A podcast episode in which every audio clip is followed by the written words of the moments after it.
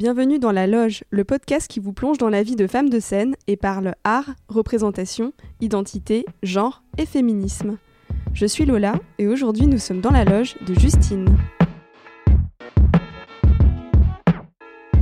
Bonjour. Salut Justine. Salut. Donc il est 11h, 11h30 précisément, Ouais, et on ça. est donc euh, au centre d'animation euh, Nouvelle-Athènes, anciennement Tour des Dames dans le 9e arrondissement. On va parler de ton activité de comédienne et du spectacle sur lequel tu as travaillé avec ta compagnie dans Ouais. ces lieux mêmes.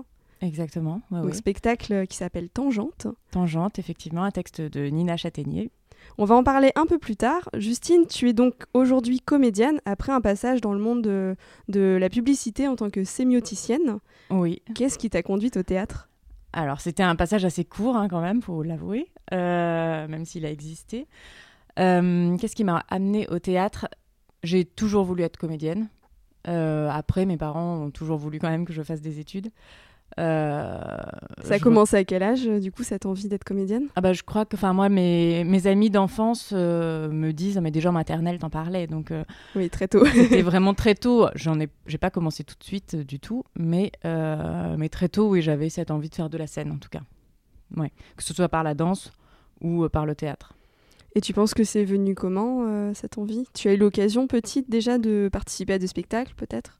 D'aller au théâtre Avec l'école, mais comme tout le monde, euh, j'allais pas particulièrement au théâtre avec mes parents, même si effectivement, oui, j'ai le souvenir d'une troupe qui s'était euh, qui était venue faire une représentation euh, dans la cour de mon école.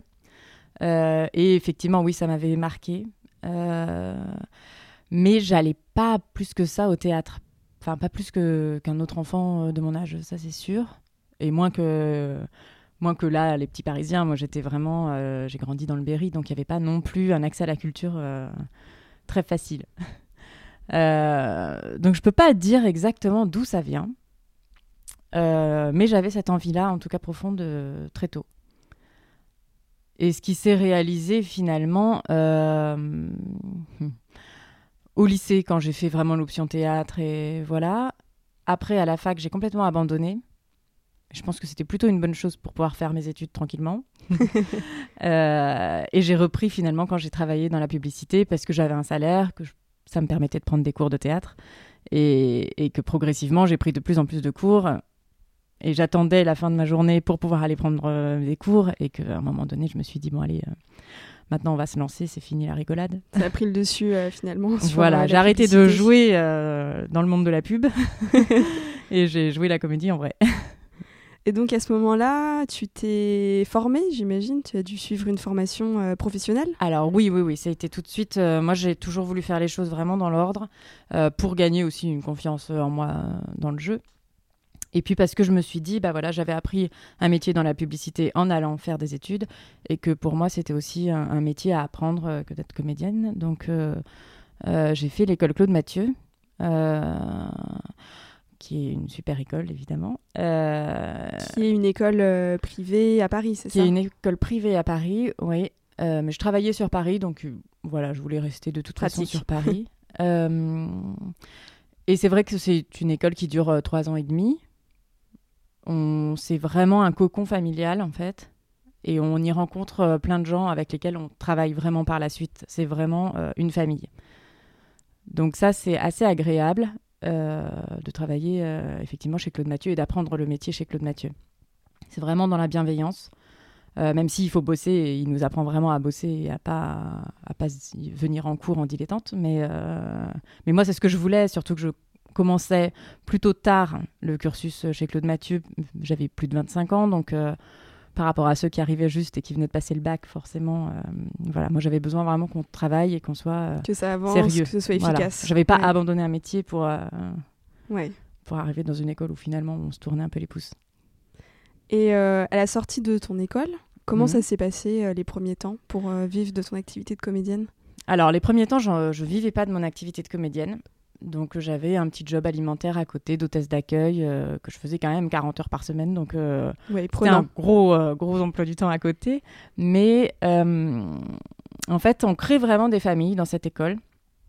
Et ce qui fait que quand on sort, il y a forcément des projets qui sortent aussi de l'école. Et moi, j'ai eu de la chance de faire partie d'un projet qui a tourné après pendant, pendant quasiment 10 ans, euh, où on était 12 sur le plateau, et voilà, c'était Les Précieuses Ridicules, euh, mise en scène par Pénélope Lucbert, toujours une histoire de femme. Hein. et, euh, et voilà, et en fait, on, a tourné dans ce projet pendant vraiment longtemps, même si on ne faisait pas forcément 50 dates par an, hein, ce n'était pas le cas. Mais par contre, voilà, ça nous a permis de, de baigner, de mettre un pied vraiment dans le, dans le milieu. Et, euh, et ensuite, c'était bah, voilà, c'était des rencontres pour euh, finalement intégrer d'autres projets, des anciens élèves de l'école qui pensent à nous pour un autre projet parce qu'ils nous ont vus, enfin jouer dans un autre projet encore avant, enfin bon bref. Ouais, petit à petit. Il y a des petites choses qui s'enchaînent comme ça. Mais c'est vrai que c'est quand même toujours assez lié à, bah, cette famille qu'on a créée pendant notre cursus. D'où l'importance, en tout cas pour toi, d'être passé par cette école euh, pour travailler oui, tout ensuite. À fait. Au-delà même de la formation. J'imagine qu'après, on a, enfin, en passant par d'autres écoles, on a d'autres clés aussi. Hein, euh, c'est pas, mais c'est vrai que nous, c'est un peu cet apprentissage-là, c'est de savoir que le métier viendra pas forcément à nous. Enfin, on a beau être, euh, même si on est le meilleur des comédiens, euh, bah, euh, il faut d'abord faire ses preuves, il faut travailler. Et si les gens viennent pas pour nous proposer du travail, bah, il faut se le créer, ce travail. Donc, c'est créer ses propres projets, c'est pas attendre les subventions, pas attendre le coup de téléphone du directeur de casting. Ça, on l'aura pas, ou il y a peu de chance. Ouais, donc vraiment apprendre à partir de, voilà. de, de, rien, entre guillemets, même si c'est jamais rien, parce que on part du jeu, on part du texte, enfin. Voilà. Mais voilà, apprendre à écrire dans des conditions pas forcément évidentes. Pas forcément évidentes, mais en même temps, euh, c'est toujours très intéressant parce que euh, on a plein de choses à apprendre tout le temps. Que ce soit, vu que c'est des projets où il n'y a pas forcément de subvention, euh, il faut, il faut pouvoir faire les démarches, aller chercher voir si on peut trouver une production quelque part ou est-ce que on peut bah, comment diffuser le spectacle c'est plein de métiers finalement en un seul c'est pas seulement celui de comédien oui, ça c'est sûr. Euh, depuis 2015, tu travailles avec la compagnie euh, My Playtime Oui, alors c'est une compagnie que j'ai créée en fait avec euh, Robert Rizzo. voilà, donc d'où justement on parlait du fait de se créer son propre travail, donc là on est en plein dedans. Tout à fait. Donc Robert Rizzo qui était un camarade aussi de Qui est aussi un ancien élève de l'école Claude Mathieu, qui est... on n'était pas dans la même promotion, mais, mais comme lui aussi arrivait pas forcément tout de suite après avoir passé le bac. Euh, c'est des, rapprochements aussi qui, mm. se font entre, entre les élèves. Euh, et, c'est vrai que oui, c'est devenu un de mes meilleurs amis et qu'on a décidé en 2015, oui, de créer notre compagnie. Euh, lui, il venait de monter une pièce qui tournait déjà et qu'on a ensuite réintégré à la compagnie. Et ensuite pour créer nos propres projets. Alors, il y en a eu un qui a avorté. On verra si on le reprend par la suite ou pas, qui était un projet québécois que euh, moi je mettais en scène. Bon, c'était pas une bonne idée que je le mette en scène. Euh, Pourquoi? Parce que parce que je me sentais pas légitime à hum, donner des ordres et, et à porter tout ce projet finalement euh, que sur mes épaules. donc je pense que si on le reprend, je déléguerai le bébé même si la, mise en scène est quasiment terminée. Enfin, le projet est prêt hein, quasiment, donc euh, c'est, ce serait dommage vraiment de l'abandonner. Mais euh, bon, voilà.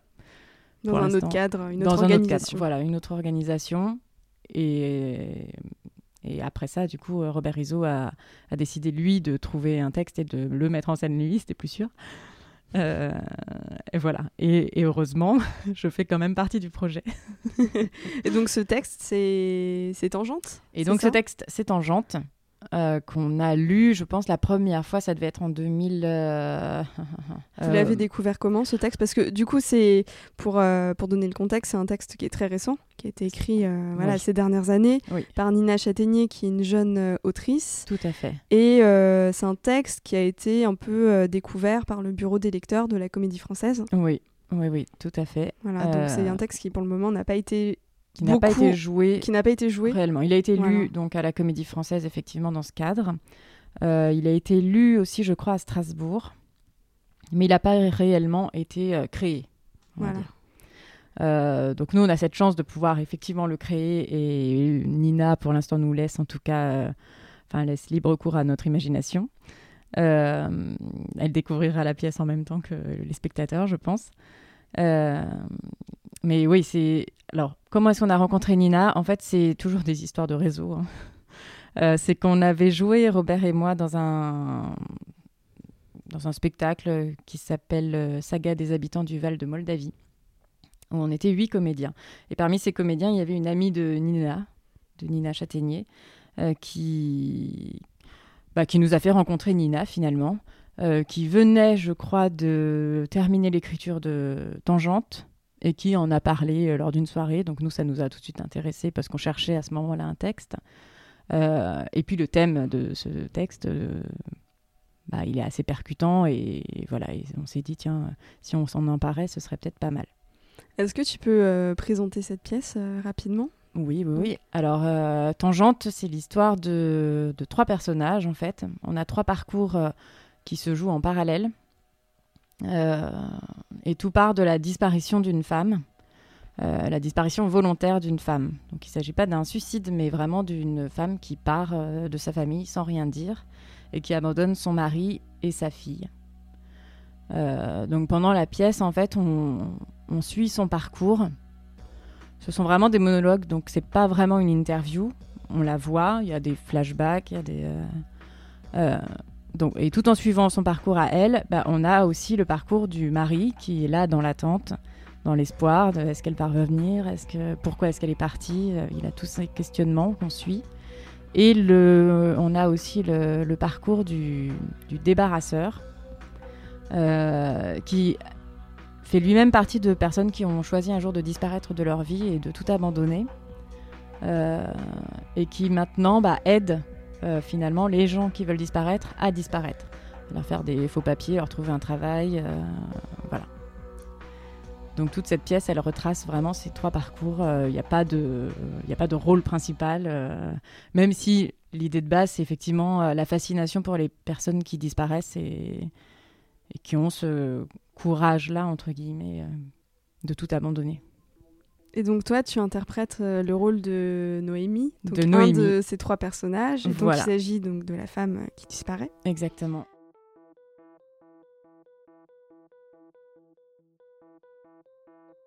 La baie vitrée est ouverte. L'air siffle entre les branches et fait trembler les rideaux. Ma fille joue dans le salon et il fait bon. Je sors sur la terrasse. Les cerisiers sont en fleurs. Et je continue. Je veux juste continuer. Je traverse le jardin, je franchis le portail jusqu'au bout du pâté de maison, jusqu'à la route. Je ne pense à rien, je veux marcher, m'éloigner un peu. Ma tête est vide, ça fait du bien. Le corps prend le relais, les jambes leur autonomie, avancer. Une minute avant, je ne sais pas que je vais partir, je n'emporte rien, je n'ai rien prévu, je pars. Je laisse ma fille. Je ne pense pas au danger. C'est une journée chaude, l'air passe entre les branches, c'est doux, je n'y résiste pas. Je traverse la résidence, le quartier, la ville, je prends un train, puis un autre. Je regarde le paysage défiler, la joue écrasée contre la vitre, les banlieues crasseuses, les no land, la campagne. Je ne veux rien rater de la vue, m'imprégner de tous ces lieux que je n'habiterai jamais, de ces vies que je n'aurai pas. Je continue les yeux bien ouverts pour ne pas en perdre une miette. Je découvre mon pays avec la poche qui vibre. Mon mari, ma belle-mère, mes parents. J'attends que la batterie se décharge et je balance mon téléphone. Oui, je sais qu'on peut me localiser avec. Avec ma carte bancaire aussi. C'est pour ça que je fais gaffe. C'est pour ça que je dépense l'argent que j'ai en cash. Uniquement. Est-ce que tu peux me parler de, ce personnage? Qu'est-ce qui te, qu'est-ce qui peut-être t'a attiré chez lui ou en tout cas euh, t'a intéressé? Alors, ce qui m'a intéressé chez ce personnage, c'est vraiment bah, le fait qu'elle choisisse de disparaître. Euh, parce qu'il y a un côté vraiment bah, fascinant, incompréhensible pour ma part, euh, parce que c'est vraiment un personnage qui est loin de moi en fait.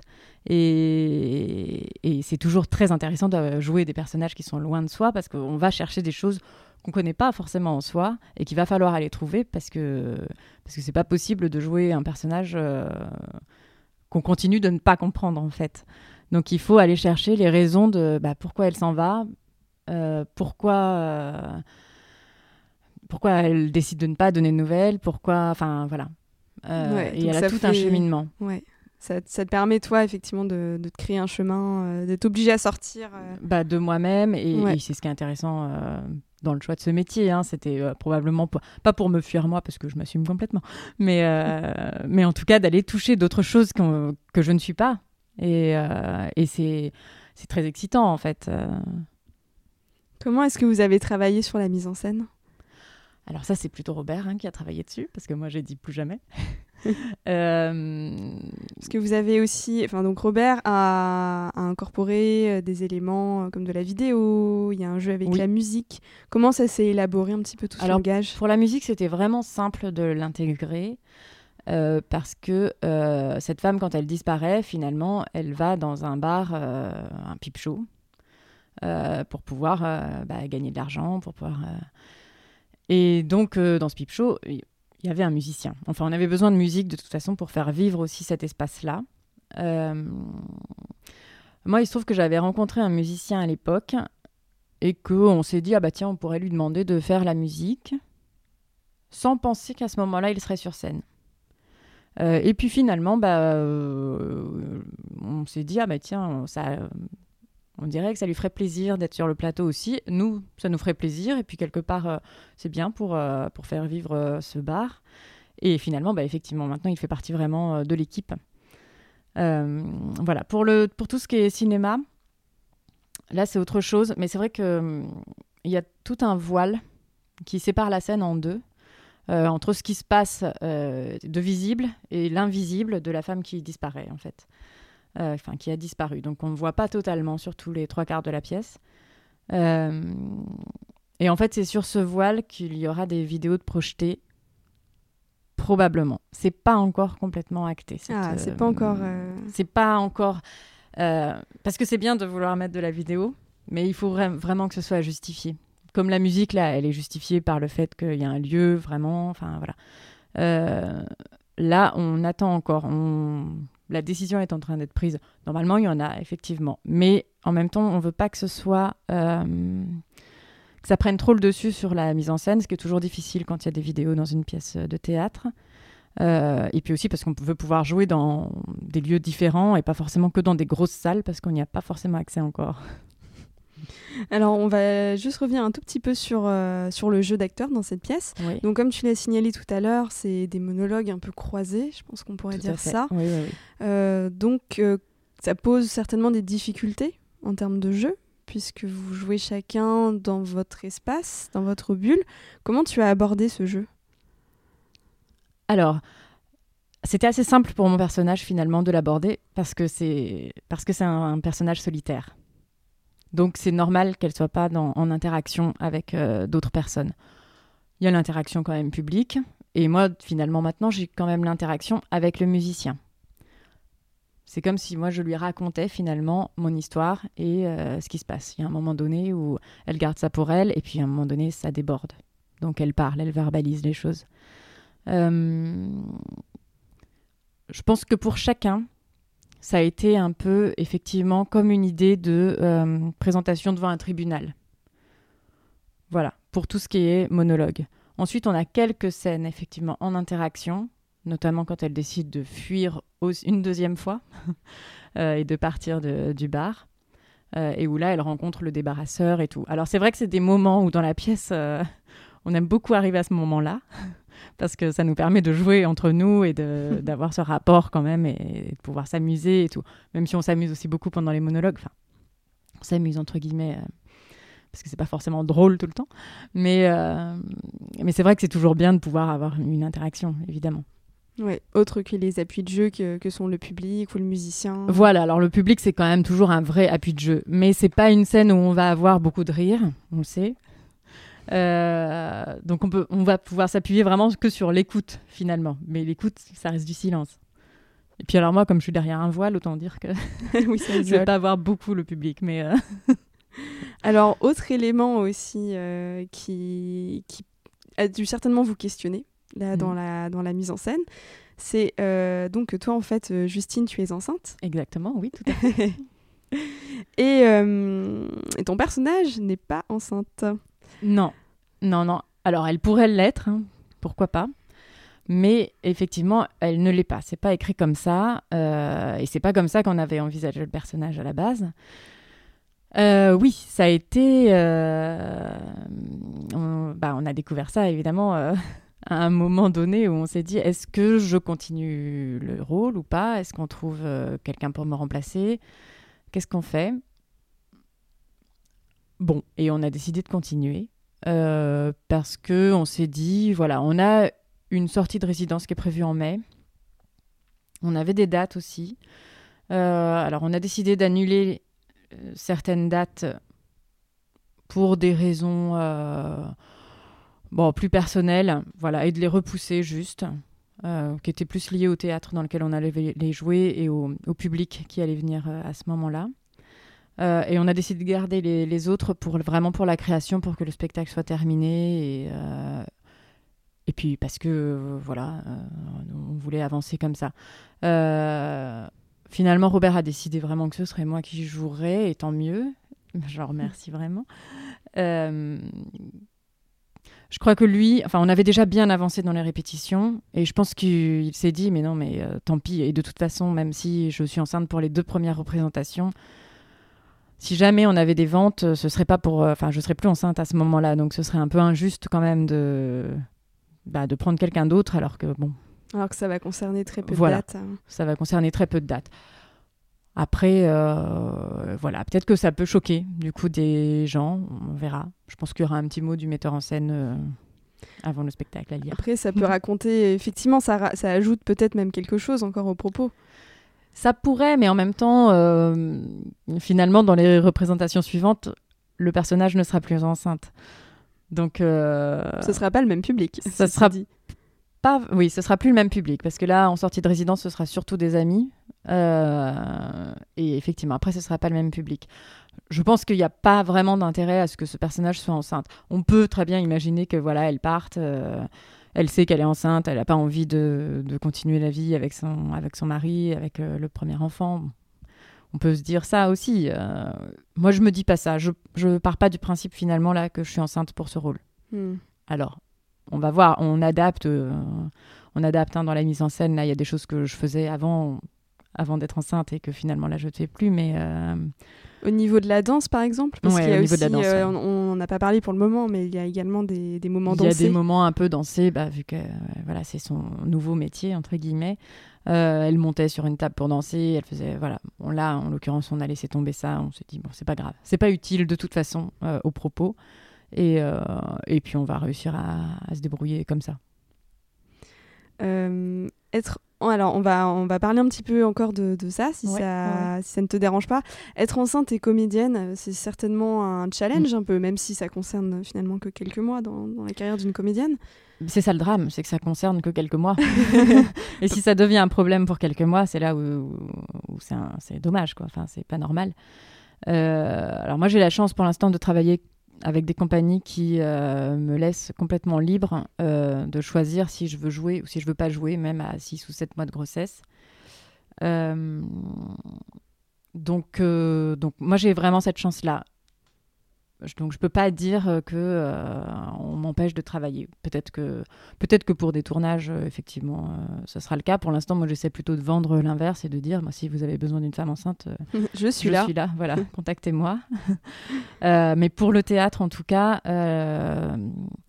je joue dans un jeune public en parallèle donc on pourrait se dire c'est pas possible pour un personnage qui joue enfin moi je, je joue un enfant on pouvait pas m'imaginer enceinte et finalement, voilà, la, la- la directrice de la compagnie m'a dit euh, non, mais il n'y a aucun souci. euh, si tu te sens de jouer, euh, tu joues. euh, c'est trop important, en fait, euh, de pouvoir continuer, en fait. Et, et les gens et le public fait le distinguo entre le personnage, la comédienne, et c'est bon. Enfin, t'as pas eu de retour de spectateurs non, non, non, non, non, non. désorientés ou?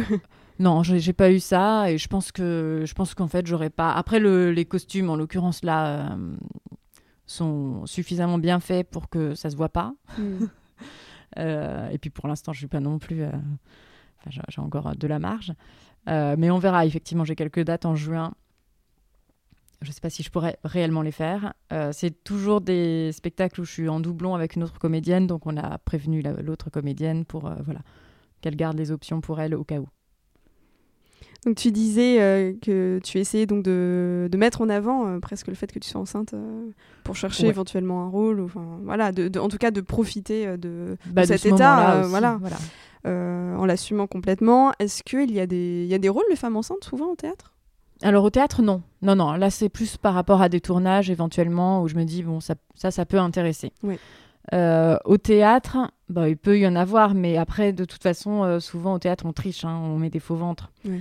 Parce que la comédienne, euh, oui, elle n'est pas enceinte euh, sur très longtemps et souvent les projets théâtre, c'est quand même, euh, tournée, voilà, c'est difficile. Mais au théâtre, non, ça je ne cherche pas. Donc plutôt en tournage aussi. Plutôt pour les tournages, oui, oui. Hmm. En tout cas, dans la pièce que vous avez choisie, donc Tangente, il y a quand même cette question qui se pose en filigrane de la maternité, puisque finalement, et c'est peut-être ce qui est le plus choquant dans cette pièce, elle part, bon, elle quitte son mm. mari, mais elles quittent aussi euh, leur enfant. Elles quittent leur enfant. Ah ouais, alors pour moi, c'est très compliqué.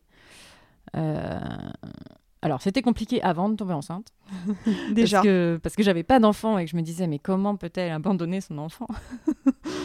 Euh, Et maintenant, ça reste compliqué. alors, c'est difficile d'en parler sans dévoiler la fin, mais hum, le, dernier monologue, en l'occurrence, est très très fort pour moi et pour l'instant, je ne, je ne gère pas mes émotions.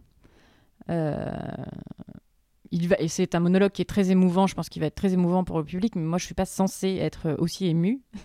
Et pour l'instant, euh, je ne sais pas si c'est les hormones qui font que je ne peux pas me retenir de pleurer, mais, euh, mais en tout cas, ouais, c'est très très difficile de, à gérer. enfin, une dernière question. Est-ce qu'il y a un rôle féminin que tu aimerais absolument jouer? Oui. Alors moi, il y a le rôle de Martha dans Qui a peur de Virginia Woolf. Euh, que je veux absolument jouer. Tu peux nous en parler Tu peux nous, décrire un peu ce personnage, par exemple? Oui, alors c'est un peu l'inverse finalement de Noémie, de Tangente.